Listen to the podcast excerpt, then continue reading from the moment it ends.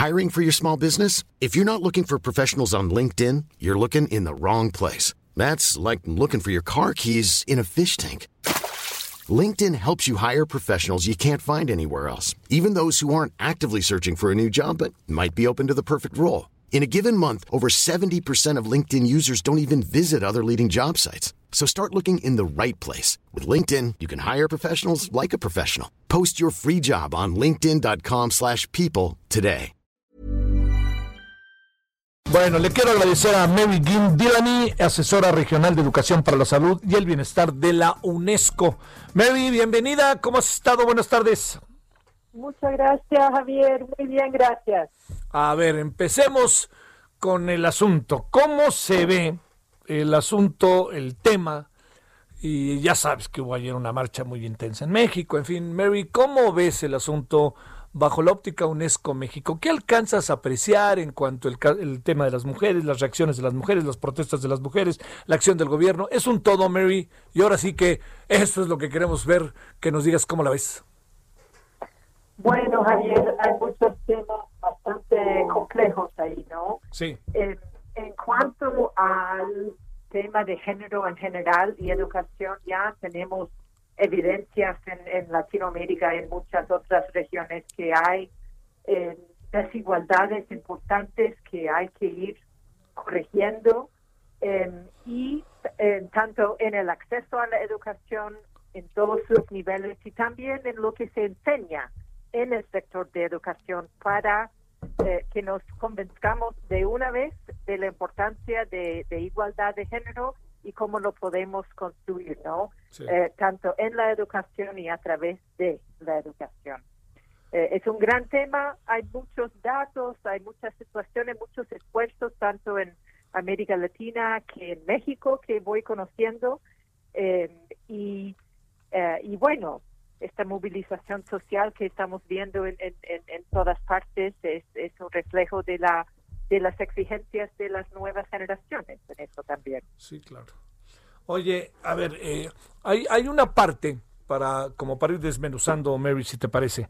Eh, hay una parte que tiene que ver con el, el, la reacción que se ha venido dando cada vez más, eh, más radicalizada de parte de grupos de mujeres en, en, en, un país como el nuestro. Sé que en otros países también, pero particularmente iría en México. Sé que estás al tanto de lo que sucedió en Cancún, lo que pasó en Guadalajara, lo que está pasando estos días, ha estado pasando estos días en la Ciudad de México. ¿Cómo, cómo poder interpretar eso, más allá de que hablemos el, los motivos, pero cómo interpretas de entrada todo eso? Mm, Bueno, aclaro que, que, yo no estoy en México, ¿eh? estoy Sí, en sí, sí. Santiago de Chile, Sí, sí, sí. pero tenemos una relación muy estrecha con la oficina de UNESCO en México y por supuesto eh, hemos vivido lo mismo acá en Chile en cuanto a, no, no sé si usaría la palabra radicalización, pero es evidente que la paciencia de muchas mujeres se está acabando ah, y muchos hombres también. Hay, hay mucha rabia acumulada. eh, yo creo que también el hecho que nos comunicamos por tantas vías ahora eh, en redes sociales y eh, se organiza manifestaciones con muchísima facilidad uh, y también se va enterrando de eh, eh, episodios o incidentes eh, de discriminación, de violencia de género um, y se ha vuelto una, un tema muy sensible y muy convocante eh, para, muchas personas, eh, porque también se ha visto importantes avances en marcos legislativos, en, en bueno, cambio, poli, eh, reformas en, la policía, las Fuerzas Armadas, así la justicia, el sistema de justicia. Así que, eh, bueno, falta mucho que hacer, pero ciertamente, como hemos visto en otros movimientos políticos en el mundo, el tema de violencia de género y ya que estamos viviendo estos días el, la conmemoración del, del Día contra la Violencia contra la Mujer, eh, eh, es, es, un momento más para movilizarnos. Oye, eh, la situación que, que, se aprecia en América Latina tiene rasgos comunes o algunos países se agudizan más las cosas o el tema pobreza, la violencia son, pues ni hablar, una constante en, en América Latina.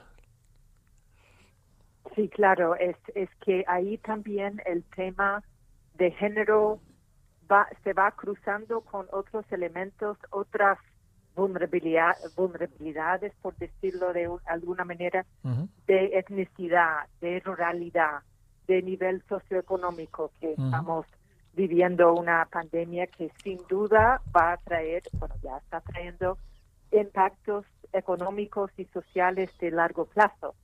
Y lamentablemente una niña indígena en una zona rural sin acceso al Internet eh, para eh, mantener sus estudios eh, es mucho más vulnerable ahora que antes, ¿no? Sí. Porque sale del colegio, porque tiene una carga de trabajo doméstica, violencia sexual, estamos viendo ya tasas de embarazo entre niñas muy chicas en aumento, casos de violencia. Sí, sí, que ese es el, mm. claro. Oye. Entonces, COVID, COVID ha llegado para empeorar muchísimas cosas. Sí, Las brechas que habían se van convirtiendo eh, más bien en abismos, como eh, una colega me, dijo ayer. Y esto sí es, es dramático, y eh, para niñas especialmente. Sí, claro.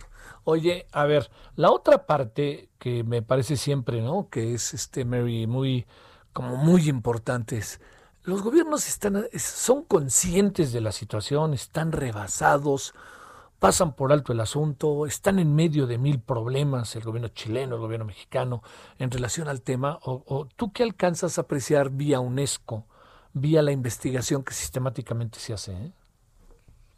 Bueno, siempre vale la pena ir describiendo el problema, ¿no?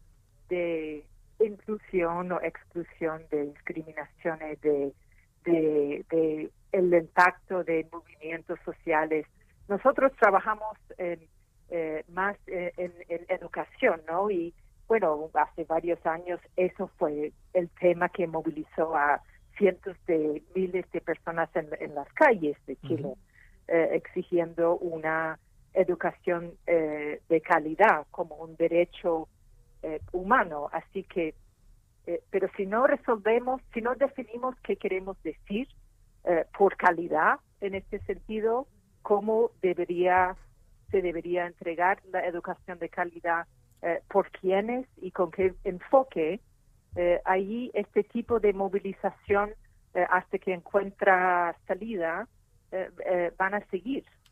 yo creo que ahora las exigencias son mayores, son más, a ver, voluminosos o, o en sentido ruidosos por los, los días que que, hay para expresarse eh, y eh, hay, rabia. Hay rabia, esa es otra cosa. Y luego también, no sé, Mary, eh, digamos, estamos viendo la reacción de mujeres después de, de siglos y siglos y siglos en donde la rabia se convierte también en una reacción a, a, una vida, ¿no? Digo, interpreta uno eso de manera inmediata, no sé qué tan cierto o qué tan valorable será esta opinión, ¿no? Bueno, la, bueno, responder con violencia a la violencia eh, no tiene mucho chance de, resolver el problema de fondo, ¿no? Sí, claro, claro. Eh, pero yo creo que hemos entendido o hemos podido, por lo menos, describir mejor una eh, sistemas o violencias sistemáticas que pronto la gente se está despertando. El hecho que las mujeres eh, en muchísimos trabajos ganan una fracción de, lo que gana un hombre haciendo el mismo trabajo, por ejemplo. Claro. Eh, eso lleva décadas o siglos. Eh, el reconocimiento en la ciencia, en los deportes, en la investigación, en el servicio público. yo creo que a mí me da esperanza una esa rabia constructiva, ¿no? porque yo creo que con esta energía se puede canalizar, denunciar lo que hay que denunciar, eh, movilizar a, otros y otras para que eh, participen, porque este es otro gran problema que tenemos, ¿no? La apatía, eh, la gente no sale a votar um, y los sistemas nuestros dependen de gente que informada y que votan. Claro. así que yo creo que es una, es una, la indignación sana y constructiva es una fuerza histórica. Sí. Oye, a ver, este, vamos cerrando si te parece, Mary. ¿Qué, qué, qué andará pasando con nosotros los hombres, eh, en medio de todo esto? qué pregunta. Yo sé que lo que como dicen, había un programa muy famoso aquí en México que se llamaba el premio de los 64 mil pesos hace décadas y décadas. Los 64 mil pesos, te has imaginar que ya, nos, ya no sirven mucho que digamos, pero era la gran pregunta de los 64 mil pesos. ¿Qué anda pasando con nosotros los hombres? ¿Qué supones, Mary? Bueno, no, no lo tienen fácil, ¿ah? Em, yo tengo seis hermanos varones y hijos varones y em, no es, eh, yo creo que en muchos sentidos em, no, no, no, no les ha preparado bien para enfrentar un escenario tan que ha cambiado tan rápido, ¿no? Porque son normas de género instaladas desde hace siglos y de pronto, em, bueno, un, ejemplo, siempre las mujeres dicen, no queremos que los hombres se expresan emocionalmente y que nos cuenten qué están pensando, etcétera, pero cuando muestran esta vulnerabilidad, no nos gusta. Así que tenemos que encontrar la manera de mejorar la comunicación en las cosas más básicas, eh, pero eso tiene que ser em, em, con paciencia, con cariño, sin violencia eh, y realmente reconocer que las presiones que los hombres enfrentan especialmente en muchas culturas como la latinoamericana, eh, eh, les llevan a, otra, eh, a otras tendencias. Entonces, reconocerlas es, es, es importante. reconocer las expectativas que las mujeres tenemos de los hombres y viceversa, conversarlos. y también estas violencias sistemáticas también que nos tienen a todos preocupados y eh, con ganas de, cambiar y mejorar la situación. Oye, este, eh, a ver, este, ahora sí que casi que es como, como, también algo de psicólogo, ¿no? Pero de psicóloga, pero otro tema ahí muy, este, muy importante, sin duda, pues es el que tiene que ver con las nuevas generaciones. ¿le, ¿Le abres espacio, Mary, a la esperanza con las nuevas generaciones? Sí, bueno, hay cosas preocupantes también. ¿ah? Sí, claro. Hay, ah, se ha visto, yo vi un pequeño estudio en Chile que miraba las conductas en el noviazgo, como niños entre 10 y 15, y los cambios que se veían. Con la edad iba aumentando la aceptación de que si yo estoy de novia con alguien, está bien que me revise el celular o que no me deja juntarme con mis amigas. O sí, eh, o, sea, justo en el momento de la pubertad y la adolescencia y el momento de empezar a formar relaciones, de pronto empieza a interferir otros factores que eh, hace más aceptable este tipo de actitudes que justo estamos buscando cambiar. Sí. Eh, pero afortunadamente en, muchos países hay, hay programas y eh, que, empiezan a, abordar el tema en el, en el violencia en el noviazgo, porque si, si esta idea se instala en una niña de, de 12 años o un niño, ¿qué vamos a hacer cuando tienen 30? O sea, las, las ideas se van, eh, bueno, las buenas ideas se pueden educar y las malas ideas también hay que eh, deconstruir, eh, pero es más difícil. Oye, ¿y los medios de comunicación y las redes hay que alcanzas a apreciar, eh, Mary? En, en, cuanto a una mejora. Sí, o en cuanto, en cuanto a una difusión, una mejora, un análisis, una perspectiva, en fin. Claro, yo, yo creo que estamos más, em, tenemos más capacidad de, de analizar, bueno, depende, ¿no? Porque también hay una avalancha de información y imágenes y mensajes en cada momento. Estamos todos eh, eh, atrapados por mirando al celular en todos momentos.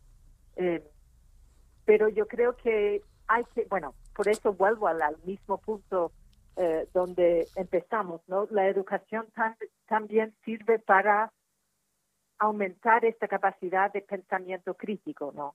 Y si, por ejemplo, con mis hijos, si yo veo un, que están vendiendo un auto con una mujer bonita en bikini al lado, a ver, ¿qué, qué, quiere decir esto, no? ¿Por qué tienen que poner una mujer bonita en bikini al lado de una, una uh, de un auto para hacerlo más atractivo? Están eh, cosificando a la mujer, ¿no? Eh, para vender. Oye, eh, y, oye, y agreguemos el, eterno problema de las mujeres que salen en el estado del tiempo, ¿no? Perdón, no, no. Las, las mujeres que salen difundiendo el estado del tiempo, ¿no? Claro, sí, igual. ¿Por qué tienen que, ponerse? Eh, esto hay que, hay que, por lo menos empezar a reconocer que esto es un mensaje sutil de eh, personas que toman este tipo de decisiones y, deciden qué es importante representar y que a nosotros nos va a gustar o nos va a tener algún efecto.